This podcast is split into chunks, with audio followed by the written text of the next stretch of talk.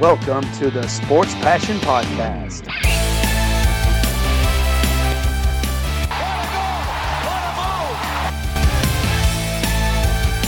Oh, blocked by James! LeBron James with rejection. And here's your host, Lars Marendorf. Einen wunderschönen guten Abend. Herzlich willkommen zum Sport Passion Podcast. Heute geht es in Teil 3 der Vorschau auf die NHL Playoffs um das Mutterland des Eishockeys, um die North Division. Damit werden heute folgende Serien besprochen: die Toronto Maple Leafs gegen die Montreal Canadiens und die Edmonton Oilers gegen die Winnipeg Jets. Und damit lege ich auch gleich direkt los mit der Traumserie der kanadischen Medien Canadiens oder Canadien Montreal gegen die Toronto Maple Leafs. Am Anfang natürlich wieder die geografische Einordnung. In dem Fall sind es dann, wenn man die kanadische Einheit nimmt, 543 Kilometer, beziehungsweise dann runtergebrochen auf das, was wir in den USA hatten, 340 Meilen. Also nicht nur ein Traditionsduell, sondern quasi auch dann schon ein Derby, ein Lokalduell zwischen den beiden Teams. Und äh, das gab es letztmals 1979. Und insgesamt 15 Serien haben schon stattgefunden zwischen den beiden Teams. Und da muss ich ganz ehrlich sagen, ich war überrascht bei der Bilanz. Ich hätte gedacht, die Canadiens, da sie ja nun auch mehr Stanley Cups gewonnen haben, würden da deutlich dominieren. Aber die Bilanz ist im Moment 8 zu 7 für Montreal. Also da gar nicht mal so klar. Ähm, einzuordnen, ja, die Maple Leafs als äh, Division-Sieger der North Division. Den letzten Division-Titel äh, hat Toronto 2000 gewonnen. Den letzten Seriensieg hatten die Maple Leafs tatsächlich 2004. Ist auch schon ziemlich, ziemlich lange her. Also da äh, ja, sind die Fans jetzt mittlerweile schon sehr, sehr lange am Darben. Auch da musste ich fast zweimal hinschauen. Also man kennt ja die Thematik rund um Toronto, aber dass es dann wirklich 2004 ist, wirkt dann in der Übersicht der Seasons doch schon nochmal, ja, irgendwie alarmierender fast schon aus Sicht äh, der Maple Leafs, dass sie eben schon so lange darauf warten, eine Playoff-Serie zu gewinnen. Also ja, 2004, wie gesagt, äh, die Canadiens, bei denen ist es nicht ganz so lange her, 2015, letztmals eine Playoff-Serie gewonnen. Ich zähle jetzt diese Play-In äh, von der letzten Saison nicht mit dabei.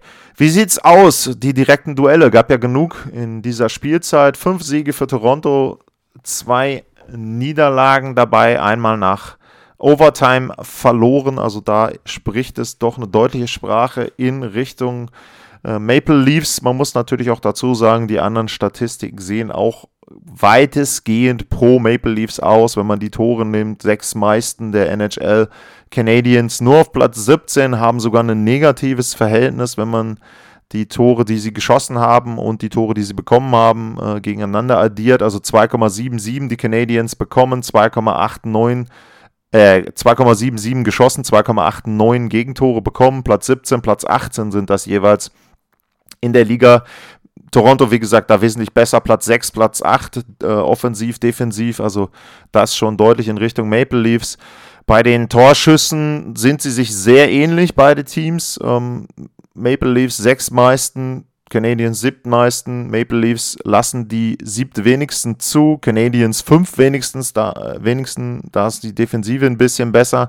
Strafzeiten gibt es schon einen deutlicheren Unterschied. Toronto sehr, sehr diszipliniert, 388 Strafminuten bekommen, das ist Platz 5 der Liga, haben 410 gezogen, also da ein positives Verhältnis.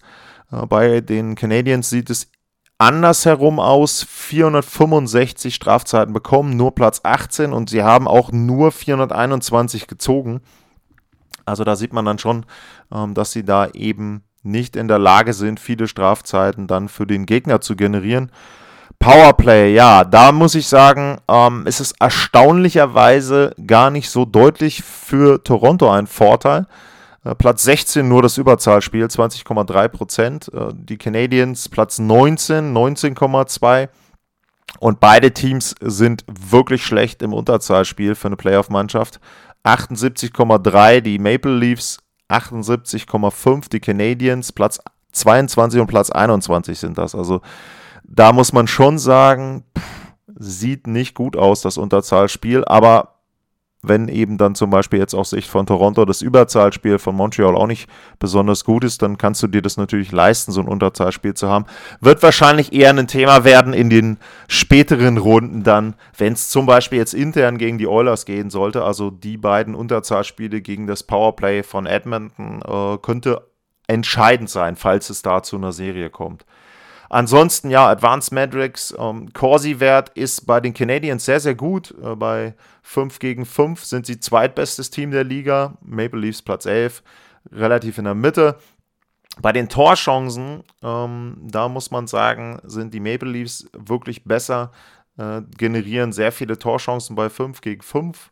56,73% äh, ist da der Wert, den sie haben. Nur die Colorado Avalanche war da besser. Also äh, da ist Toronto dann schon gut aufgestellt und da zeigen sie eben auch, dass sie mit ihren Stürmern dort viel, viel Offensive generieren können. Ähm, Canadiens nicht überraschend, äh, nur auf Platz 11 in der Statistik. Ähm, auch was die Torhüter-Statistik äh, betrifft, da muss ich ganz ehrlich sagen, ähm, da war ich ein bisschen überrascht, weil man ja sagen könnte, okay, Canadiens, Carey Price, äh, ja, erwartet man gute Werte. Da ist die Fangquote von Montreal Platz 27 in der Liga. Äh, Toronto Mittelmaß mit Platz 14. Bei den Schussquoten, das ja, unterstützt im Prinzip das, was die anderen Zahlen auch unterstützen. Ähm, eben die Maple Leafs offensiv besser, 10,73 die Schussquote und äh, Platz 6 damit und äh, die Canadiens auf Platz 20. Also spricht eben eine deutliche Sprache, wenn man jetzt mal ähm, so die Ausgeglichenheit, was das äh, Unterzahlspiel ähm, betrifft und das überraschend schlechte Powerplay der Canadiens rausnimmt, dann sieht man eben, ähm, äh, der äh, Maple Leafs das Powerplay, dann sieht man eben, dass Toronto natürlich offensiv besser ist, ähm, dass die Canadiens eben äh, ja eher Mittelmaß sind. Das sagt ja auch die Platzierung, das sagt ja auch die Tatsache, dass sie dann doch noch ziemlich lange gebraucht haben, um sich fest für die Playoffs zu qualifizieren. Äh, wenn man dann auf die individuellen Zahlen gucken, dann spiegelt das natürlich all diese Teamwerte dann wieder. Ähm, du hast jetzt bei den Canadiens einen Topscorer, ähm, Tyler Toffoli, mit 52 Spielen, 44 Punkte, was sehr gut ist bei ihm, 28 Tore, also das ist schon beeindruckend hätte eine 50-Tore-Saison sein können bei einer äh, normalen Anzahl von Spielen. Aber dahinter ist es dann eben so, dass man da schon schnell sieht, wo das Problem der Canadiens sein kann, äh, dass sie eben nicht wenig andere Spieler haben, die zweistellig scoren.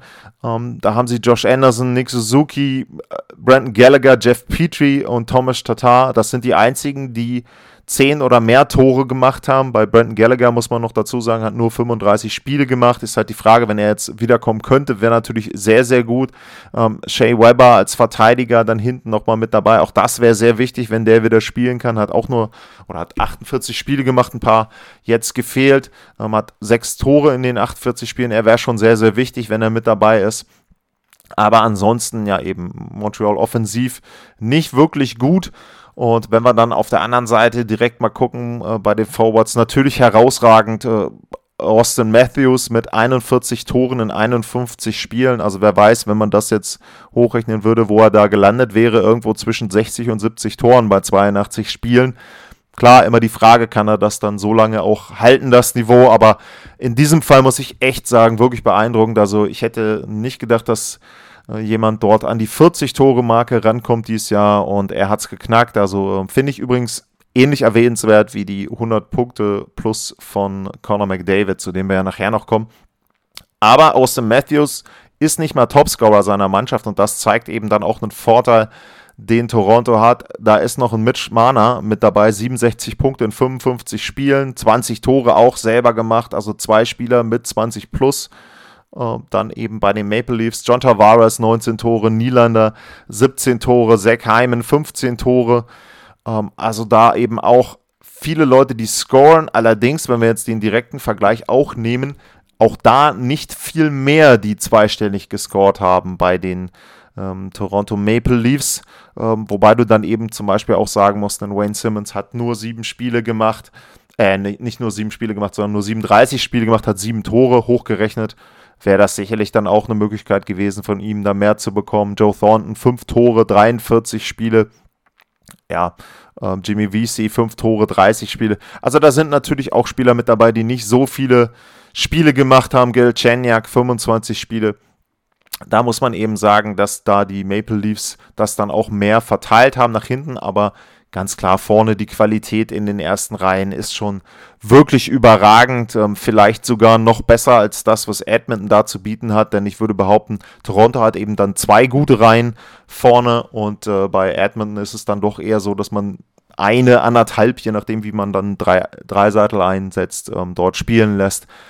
Ja, und wie gesagt, deutlicher Vorteil in der Offensive für die Toronto Maple Leafs. Wenn wir dann auf die Torhüter-Position gucken, ja, da ist für mich immer noch ein Fragezeichen bei Toronto. Natürlich kann man jetzt sagen, mit Jack Campbell, Riesenstory, ähm, haben sie ihren Nummer 1 Torhüter gefunden. 21 Spiele, 17 Siege, 2,1 der Gegenschnitt, zwei, äh, Gegentorschnitt, 92% Fangquote. Okay, ähm, sie haben in der Nacht zu heute Freddie Anderson ausprobiert. Das ist nicht ganz so gut gegangen.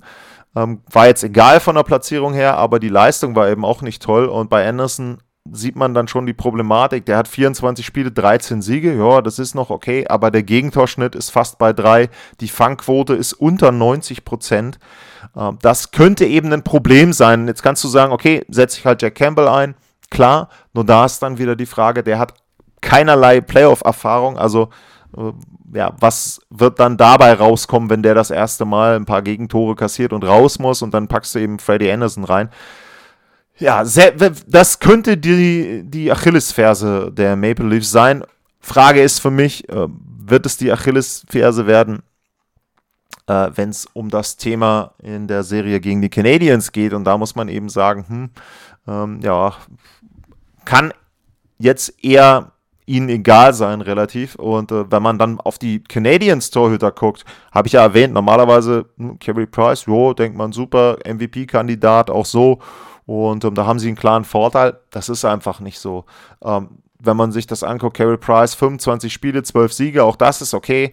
Aber 2,64 der Gegentorschnitt, Fangquote auch gerade so über 90 Prozent.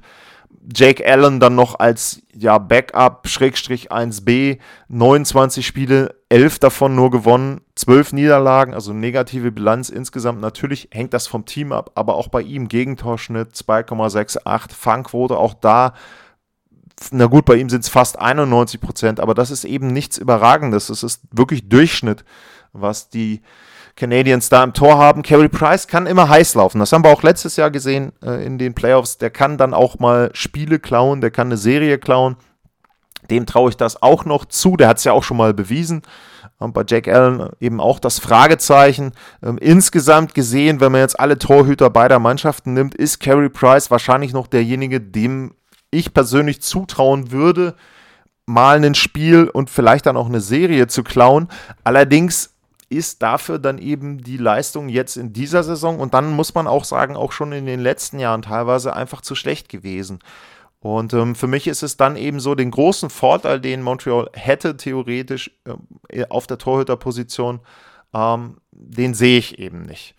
Ansonsten, was gibt es noch zu sagen? Natürlich steckt bei den Maple Leafs im Hinterkopf immer noch so das Thema der letzten Jahre, wo sie dann aus den Playoffs rausgeflogen sind, vorzugsweise gegen Boston. Aber man muss natürlich auch sagen, das sind jetzt nicht die Bruins, gegen die sie spielen. Und es ist einfach eine andere Saison. Es ist eine andere Aufstellung von den Divisions her. Die North Division ist das Idealste, was ihnen hätte passieren können von den Gegnern. Es ist vergleichsweise einfach, dort in die Runde der letzten vier zu kommen und dementsprechend glaube ich nicht, dass die, äh, dass die Maple Leafs da jetzt am Anfang auch vielleicht diesen, diesen Fokus nicht haben auf die Serie. Ich glaube im Gegenteil, die werden hoch motiviert sein, die werden motiviert sein, gleich direkt beweisen zu wollen, dass sie eben ja, jetzt auch ein anderes Team sind. Sie haben natürlich auch andere Spieler. Simmons habe ich erwähnt, Joe Thornton, das sind Leute, klar, Joe Thornton hat auch noch nie einen Stanley Cup gewonnen, aber einfach die Einstellung, die er hat, schon so lange in der Liga, er war eben auch schon in einem Stanley Cup-Finale, wenn man eben guckt, wer von den anderen Maple Leafs kann das sagen? Also ähm, da wird es nicht viele geben, müsste ich jetzt mal den Kader durchgucken. Ansonsten eben, wie gesagt, wenn nicht dieses Jahr, wann dann? Also wenn es nächstes Jahr wieder die normalen Divisions geben wird, haben sie eben wieder das Problem, dass sie Boston mit drin haben, dass sie Tampa Bay mit drin haben. Die werden Tampa Bay zumindest nicht viel schlechter sein in der nächsten Saison. Und dementsprechend glaube ich, Faktor Motivation wird sehr, sehr hoch sein bei den Maple Leafs. Ich glaube, das wird ihnen gut tun. Vielleicht auch die Tatsache, dass wenig bis gar keine Zuschauer, ich glaube, in Kanada ist im Moment noch nichts los, bis gar keine Zuschauer da sein werden in der Halle. Also ja, für mich eben die Maple Leafs klarer Favorit. Ich sehe sie auch in fünf oder sechs Spielen da durchrauschen, im Prinzip fast schon durch die Serie. Also wenn es sechs Spiele werden, würde ich mich fast schon wundern. Und äh, ja, für mich die Maple Leafs eben das Team, was dann jetzt in die Finalrunde der North Division einziehen wird. Und wer dahin kommt als Gegner, das wollen wir dann gleich mal analysieren. Und da geht es dann nach Edmonton und Winnipeg. Bis gleich.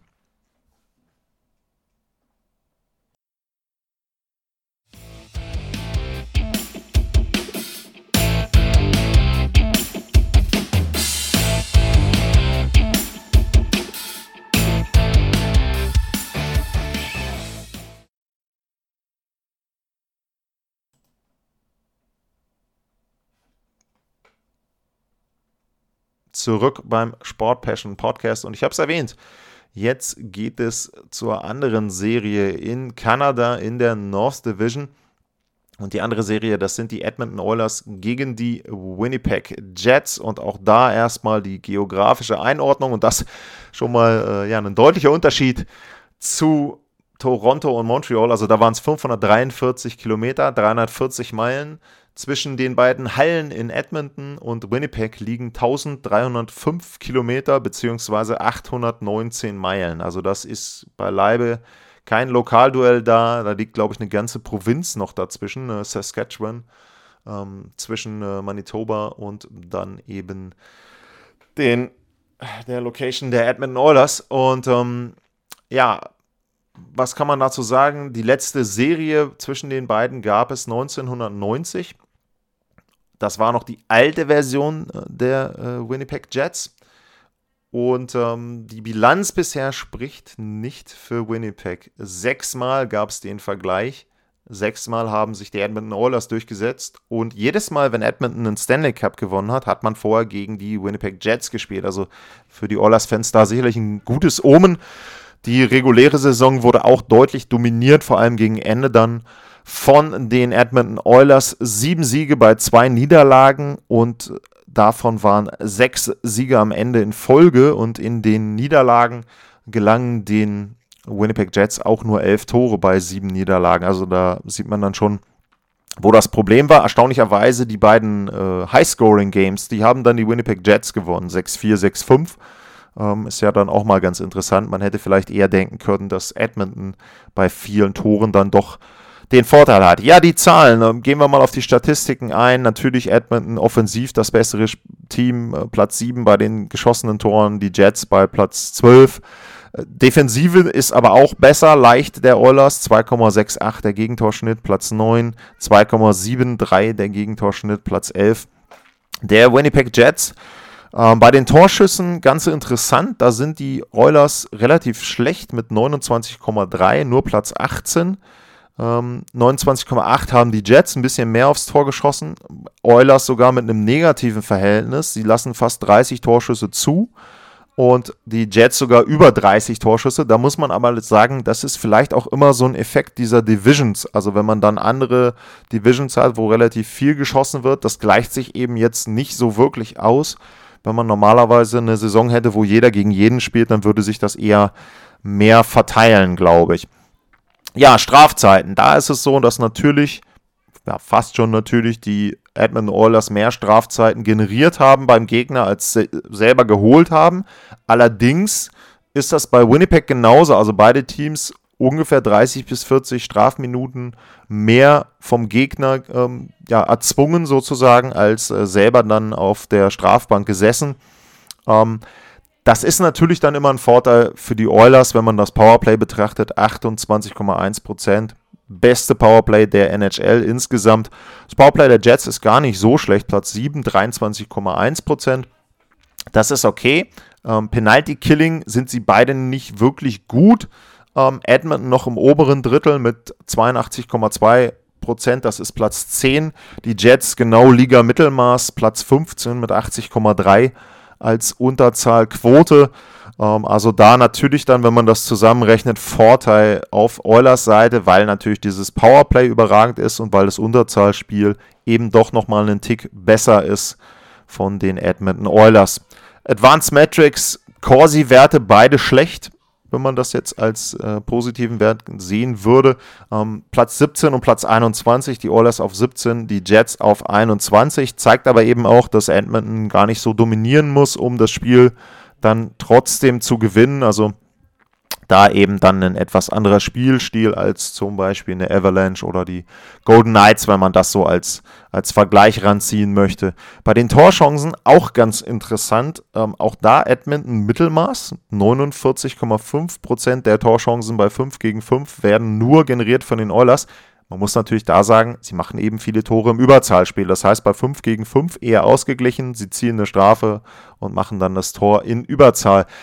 Winnipeg ist wirklich schlecht, was das Generieren von Torchancen bei 5 gegen 5 betrifft. Platz 29 in der Liga. Also da sieht man dann ein Problem der Jets, dass sie eben da wenig Chancen bei gleicher Spielerzahl sich erspielen können. Also das kann dann eben auch ein entscheidender Faktor sein, der gegen sie spricht in den Playoffs.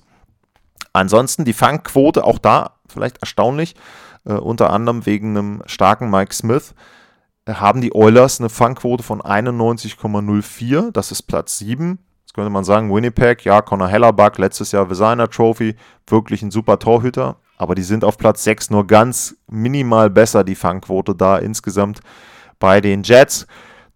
Schussquote ist bei Edmonton besser, nicht überraschend, 11,07. Das ist Platz 4 der Liga. Und die Jets mit 10,14, Platz 11, obere Drittel. Also beide da mit einer durchaus guten Schussquote eben dann, äh, ja, wenn sie dann mal vors Tor kommen. Aber wie gesagt, da ist natürlich das Problem, dass sich Edmonton eben wesentlich mehr Torchancen erspielt als dann die Winnipeg Jets und dementsprechend machen die Jets dann eben auch weniger Tore. Ja, wenn wir dann auf die Teams selber gucken, dann ragt natürlich bei den Edmonton Oilers Connor McDavid heraus mit 104 Punkten in 55 Spielen, muss ich dazu sagen, äh, ein Spiel fehlt den Oilers noch. Ähm, das wird ja noch nachgeholt dann gegen Vancouver. Leon Dreiseitel auch nochmal wieder überragend, 83 Punkte in 55 Spielen. Also das wäre normale Saison, weiß ich gar nicht, hochgerechnet wieder 120 oder so. Ähm, also schon Wahnsinn, auch was er jetzt dieses Jahr wieder schafft. Natürlich muss man immer sagen, zusammen mit McDavid, ja, aber trotzdem. Ähm, 33 Tore McDavid, 31 Tore Dreiseitel. Auch das überragend beste äh, Angriffsduo der Liga, knapp ähm, vor dem der äh, Toronto Maple Leafs.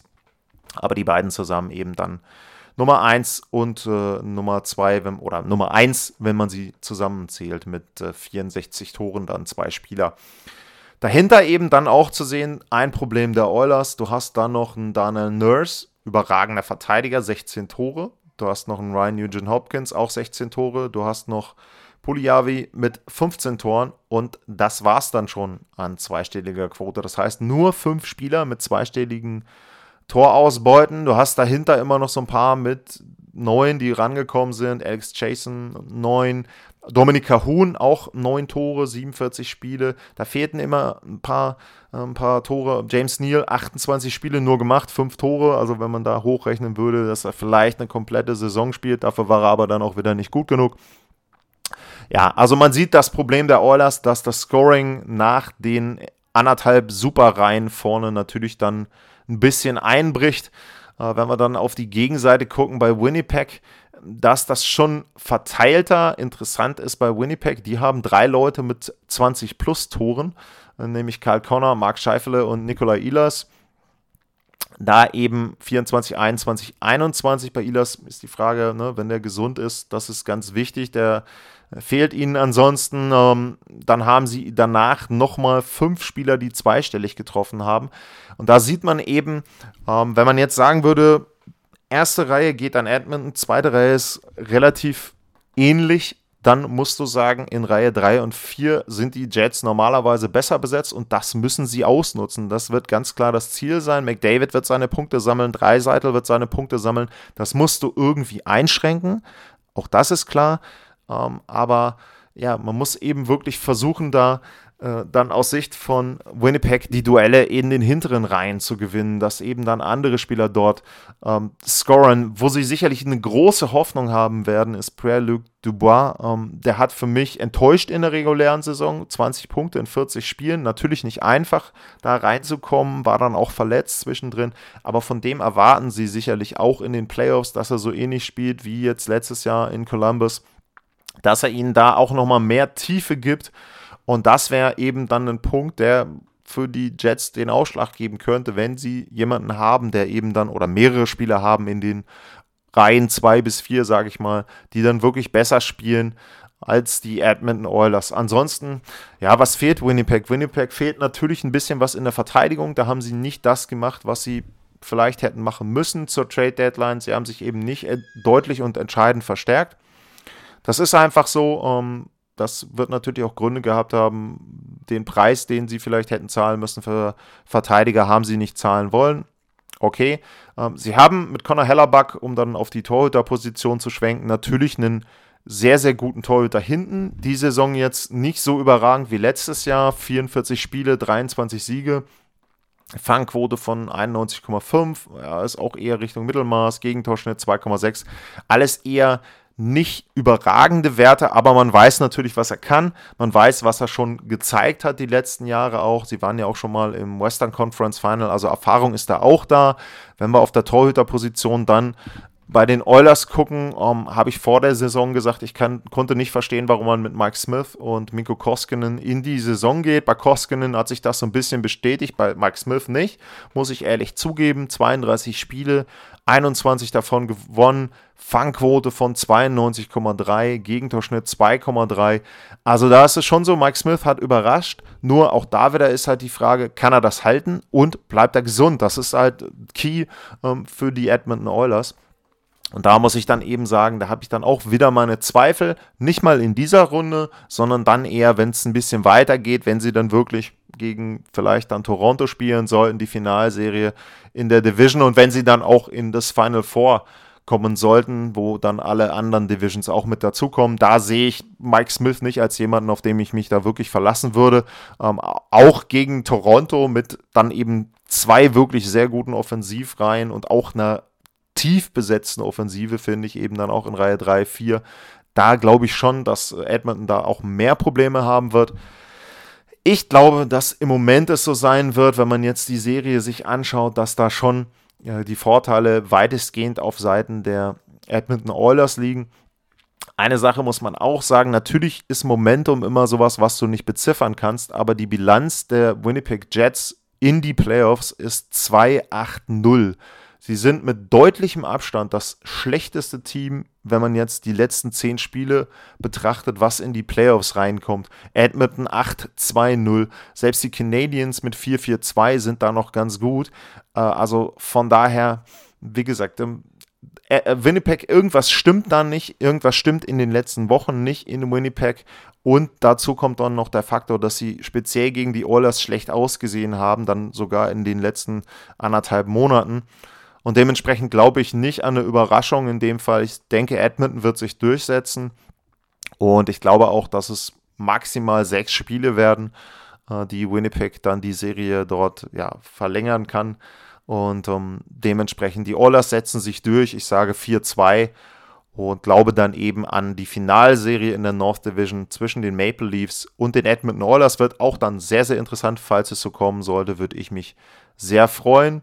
Und ja, das war Vorschau Teil 3, die North Division. Und dann geht der Blick bei der nächsten Ausgabe dann in den Westen. Da sind ja mittlerweile dann auch die vier Teams fest. Und äh, da wissen wir jetzt auch, welche Serien es da gibt.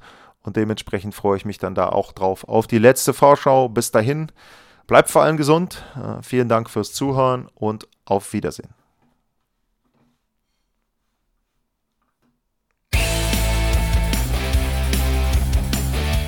Sportliche Grüße. Das war's, euer Lars.